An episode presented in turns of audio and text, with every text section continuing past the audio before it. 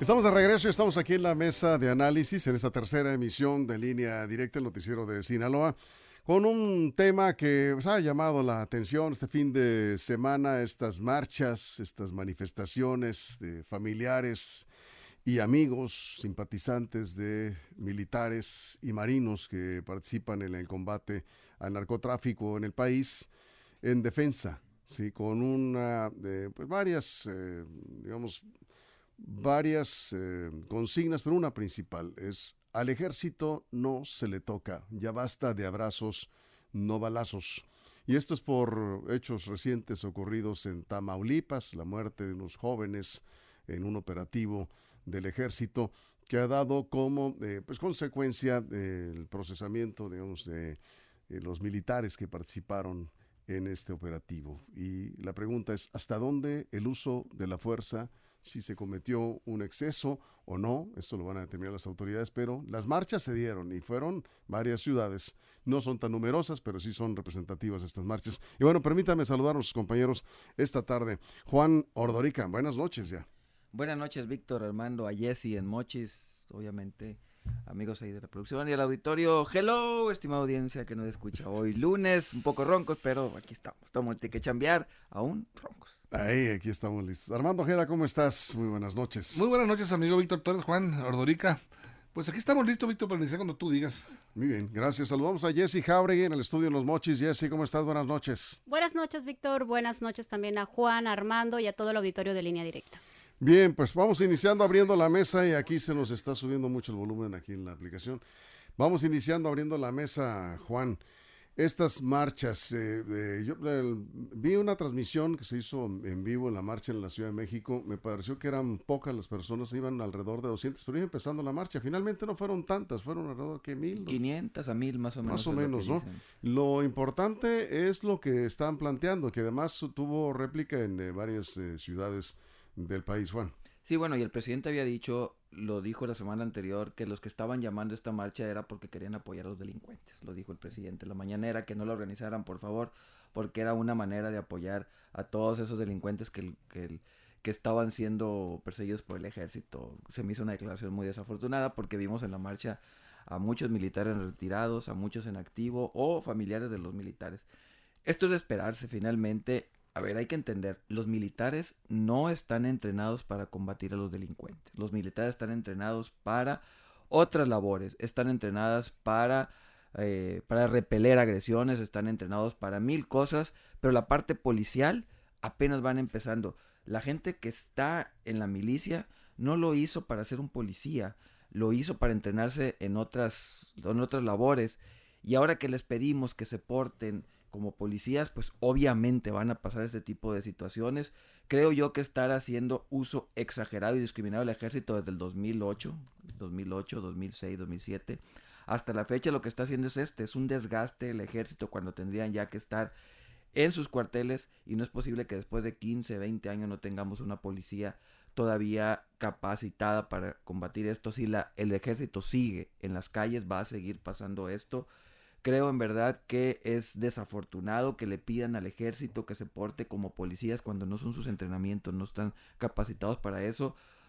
Pasará mucho tiempo en que nuestro ejército se convierta como policías y por lo pronto, pues ellos también están siendo víctimas de que están, los están utilizando como policías al estar respondiendo única y exclusivamente como están entrenados. Eso es, Armando. Fíjate que, que yo observando el escenario, el escenario político, del gobierno de Andrés Manuel López Obrador, veo, veo dos fisuras en su muro de contención, es decir, en su estructura, dos fisuras eh, que el gobierno de López Obrador no puede omitir y menos considerar que, no, que son cosas menores. En las, esas paradójicas eh, fisuras en las que yo me hago referencia eh, son una externa y una interna. La externa ya la comentamos en la mañana, proviene de la inconformidad de una ala importante del gobierno norteamericano los eh, del grupo político de los eh, este, republicanos y que tiene que ver precisamente con el tráfico de drogas y la desbordada violencia producto de las confrontaciones entre los grupos del crimen organizado aquí en México. Y, la interna, que es esta, es una fisura interna de alguna manera, es la institución emblemática la institución a la que ha entregado toda su confianza el presidente de la República, en el que tiene depositada, pues, eh, todo, todo su capital político en, lo ha puesto incluso, le están ayudando en todo tipo, hasta en obras eh, públicas, en administración de bancos, puertos, todo. El, el, ejército está siendo eh, parte importante en esta administración, lo que nunca se había visto. Sin embargo, ahora estamos viendo que desde el mismo este ejército mexicano salen a marchar para pedir justicia para ellos, o sea, un trato eh, que, esté apegado a sus reglamentos, a sus leyes. Y si efectivamente no hubo mucha gente, muchos, muchos participantes en la manifestación, yo creo, quiero pensar que se debe a que de alguna manera están ciertamente reprimidos, de alguna manera reprimidos ellos, no tienen la libertad para manifestarse. Creo yo que si tuvieran esa absoluta libertad, se hubieran llenado, se hubieran vaciado los cuarteles para ir a protestar, porque la inconformidad ahí está, no más que existe el temor y sabemos los castigos marciales, las, penalidades, las sanciones a que se hacen creen acreedores y pues ahí está el temor. Por eso tampoco se desbordan a las calles a protestar en contra de quién? De sus altos mandos, del gobierno, del, de, su, comandante supremo, que es el presidente de la República. ante ellos es la protesta, de ellos se quejan. Eso es. Jesse. Ya lo decía Juan Víctor, ese es el resultado de la militarización de la seguridad pública en México. Recordemos que el año pasado todavía se puso en análisis si se daba o no continuidad a la Marina, al Ejército y también a la Guardia Nacional. Recordemos que en ese momento tres de cada cuatro mexicanos apoyó que continuara el Ejército. Sin embargo, también debemos recordar esos excesos por parte de esas autoridades porque por este empoderamiento que también han recibido por parte del Ejecutivo.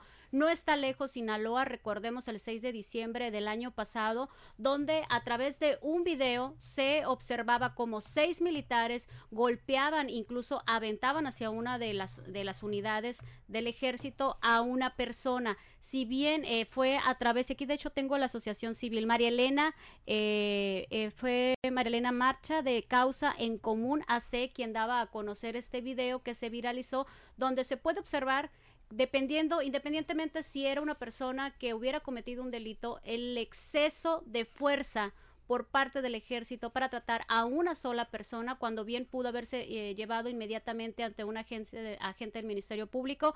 Pero bueno, el punto aquí es que los militares, cualquier tipo de fuerzas, también sean las policías civiles, tienen que someterse de acuerdo a los reglamentos. Y si se detiene una persona, tiene que ser llevada inmediatamente ante un agente del Ministerio Público. El tema de los excesos es muy importante que existan organismos como Comisión Estatal de Derechos Humanos y también que ellos, los militares, tienen sus propias leyes para ser juzgado. Leí hace unos momentos que la molestia que tienen las familiares, principalmente de estos seis chiapanecos que están acusados por abusos ocurridos en Nuevo León, es que ellos quisieran que fueran juzgados civiles los que estuvieran llevando el proceso judicial y solamente lo están llevando a través de juzgados militares que sí tienen leyes que son más punitivas, leyes que también son un poco excesivas quizás para un civil, pero considerando el tema, Víctor, de que ellos tienen ahorita muchísima autoridad y están prácticamente en todo el proceso de la seguridad pública, el proceso es adecuado. La marcha de este domingo fue por los, el caso de Tamaulipas, eh, ¿tú te refieres a otro caso de Nuevo León? No, eh, son varios, Víctor. Recordemos que en el estado varios, no nada más salieron a marchar de Tamaulipas, también salieron a, marchar en Nuevo León, en Chiapas, en Veracruz, en varios estados donde hablan de que hay muchos militares que están llevando procesos por los juzgados militares cuando ellos han solicitado que sean por juzgados civiles. Sí, lo que han señalado, eh, Juan, vamos contigo, es que familiares de militares, es que no es posible que los delincuentes tengan más derechos que eh, los militares que se están jugando la vida en el combate al crimen organizado, que se les proteja más a los delincuentes que a los propios soldados del ejército. Hace un mes, mes y medio en esta mesa platicábamos de eso, qué es lo que iba a suceder, que iban a terminar siempre los, los militares en juzgados militares y que esto no iba en favor finalmente de ninguna de las partes, porque habrá algunas víctimas que digan, no, los queremos en, tribunales civiles y los militares dirán, no, también queremos estar en los civiles o en los militares. Desde ahí empieza el problema, ¿dónde van a juzgar a las personas? Lo dijimos en esta mesa y por ahí está se rieron de nosotros, de que porque éramos así. Y al final de cuentas lo que estamos viendo. Esta diferencia, estas controversias de dónde se van a juzgar, por las leyes así están, así son. Y pues repito, no hemos todavía como país tenido la capacidad de mandar al ejército donde debe de estar, hacer lo que eh, saben hacer. Ellos deben de estar también muy inconformes porque lo están, por estar haciendo labores que no les corresponden. Yo he platicado con algunos militares y me dicen, oye, yo no me uní al ejército para ser policía, si no me hubiera metido a la policía. Ellos tienen claro cuáles son su vocación, servir a México, defender a la patria y no, no en, los ramos civiles. Eh, y esto se viene juntando también, por ejemplo, la controversia que hay que el ejército estaba espiando a civiles, que eso pasó la semana pasada, que el presidente dijo que no espiaban, que, que investigaban. Entonces, aún defensor de derechos humanos de Tamaulipas, que según lo habían acusado de ser miembro del crimen organizado, pero lo estaban espiando a un civil desde los militares. Una vez más, los militares utilizando plataformas que deberían ser de las policías locales, nacionales o federales. Cada vez, repito, el ejército se va a desgastar más si siguen en esta dinámica. Vamos a hacer una pausa en radio, nos quedamos aquí en redes sociales sin comerciales. Los eh, militares arriesgan su vida prácticamente dejan a sus familias porque están recorriendo el país, muchos de ellos están, tienen, pasan meses sin ver a sus familias y además ganan poco. Sus ingresos, el soldado raso no tiene un ingreso, digamos, que compense el riesgo que está enfrentando en estos... Eh, eh, y, además, efectivamente, ellos no están encapuchados, los soldados rasos están al frente de los, eh, de los enfrentamientos ¿Y dónde están? Reclaman sus familiares los derechos de los militares de frente a los delincuentes a los que se les eh, dan todas las consideraciones. Eso es lo que han señalado en esta marcha. Volveremos después de la pausa en radio. Nos quedamos sin comerciales aquí en redes sociales esperando sus comentarios. Continuamos. Línea directa. Información de verdad. Bien, seguimos contigo, Armando.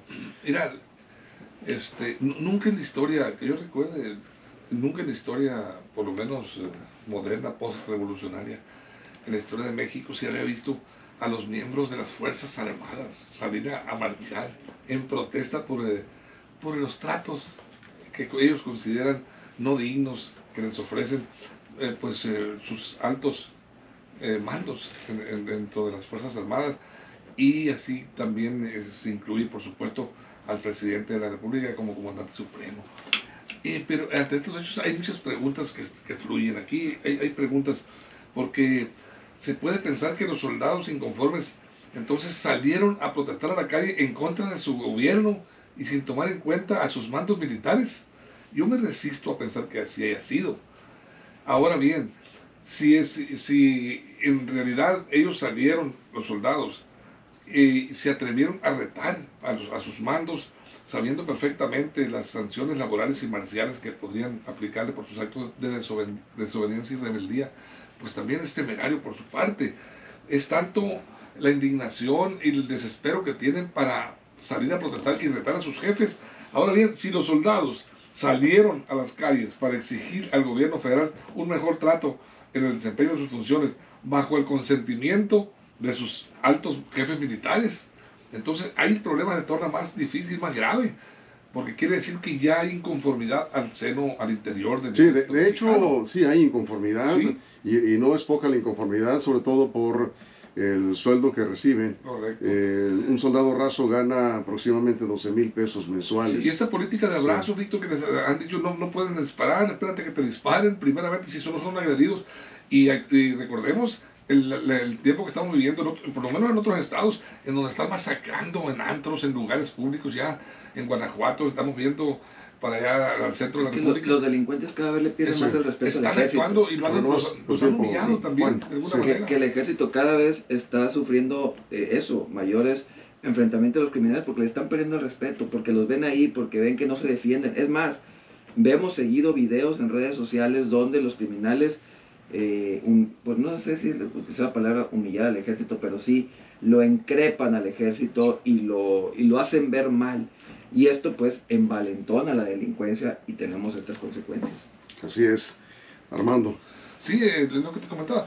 Si esta, si esta hipótesis de que los que salieron eh, a protestar lo hicieron bajo el consentimiento de sus jefes militares, No, bueno, el presidente dijo que no. eh, aunque el presidente dijo que no, pero yo creo que un, que un militar es más obediente y más eh, al, al- al mando de su ejército que el propio presidente de la República. Si el presidente le dice una cosa y el general, un uno de sus generales le, le dice adelante con tu, con tu idea, con tu marcha, tu movimiento, tu protesta, yo creo que le hace más caso al general. As- Así, así es la mentalidad y así está hecha la doctrina, el adoctrinamiento de los, de los militares, de los soldados. ¿no? Bueno, ni- ningún eh, militar de rango va a dar autorización para que los soldados salgan a Por protestar. supuesto, es una hipótesis pues, Sí. de, de que si, si no... Me- si- menos una protesta de esta naturaleza. Así es, Sí. porque es la protesta contra los altos mandos, incluso también. Exactamente, sí. Y bueno, pues aquí hay que escuchar a los familiares de los soldados, de soldados, aunque se incluyó a los marinos, que también muchos de ellos eh, pues también han enfrentado, aunque la marina reacciona de una manera más enérgica, ¿eh? no, sé por qué, cuáles serán las instrucciones que tienen los militares de la Sedena, concretamente los soldados eh, de la Secretaría de Defensa Nacional, de no, de no, este, de no hacer uso de la fuerza, solo que sea necesario. Ahí vamos.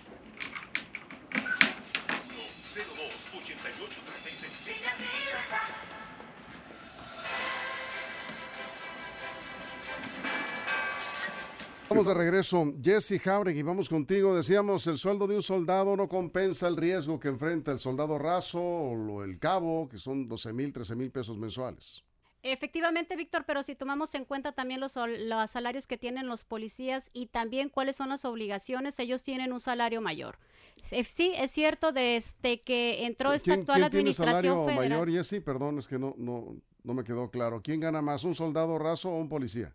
gana más un soldado raso que un policía. 12 mil pesos mensuales gana un soldado. Ganan mucho menos los policías. Hombre, bueno, Eh, y les exigimos también Sí. lo mismo. Aquí el punto, Víctor, es que, eh, como les señalábamos, la militarización de la seguridad pública es lo que está dando estos resultados. Y punto número uno, porque también estaba viendo ahí unos comentarios que hablaban de reconocimiento al gobierno federal. Bueno, recordemos también que el presidente Andrés Manuel López Obrador no apoya estas manifestaciones, no los está apoyando ni siquiera hoy, que le estuvo preguntando sobre ese tema. Y para ver, para ver cómo Sinaloa también ha tenido temas que tienen que ver con Comisión eh, Nacional de Derechos Humanos por tratarse de, de instituciones federales, recordemos lo que se vio este año en Jesús María, donde también la Comisión Nacional de Derechos Humanos hizo algunas observaciones y este caso, al parecer, también se va a enviar a la Comisión Interamericana de Derechos Humanos, donde también se estaría investigando al ejército sobre esta manera, si se considera excesiva o no excesiva al incomunicar a los habitantes de esta comunidad. Eso es. Eh, Marta eh, Leticia hace un comentario. Dice, violan sus derechos humanos, se refiere a los soldados del ejército, violan sus derechos humanos. Cuando ellos levantan sus armas ya están pensando si no serán procesados. Sí. ¿Sí? Juan, pues Sí, sí, ¿no? Tal cual, es- ¿no? O sea, Tienen que defenderse de dos cosas los soldados. Tienen que defenderse los criminales y luego tienen que defenderse los ministerios públicos, así como les pedimos que hagan su tarea. Arturo Valle, del ejército solo repele agresiones porque su armamento es de grueso calibre y un enfrentamiento en un lugar público tendrá, tendría daños colaterales, tendría que traer otro tipo de armamento cuando realice labores de seguridad pública. Pues, ¿qué es lo que están haciendo? Porque no tenemos la Guardia Nacional con 130 mil... Sí. ¿Con qué? A ver, tenemos una Guardia Nacional con 130 mil elementos, con 250 y tantos cuarteles. ¿Por qué tenemos que tener al ejército entonces?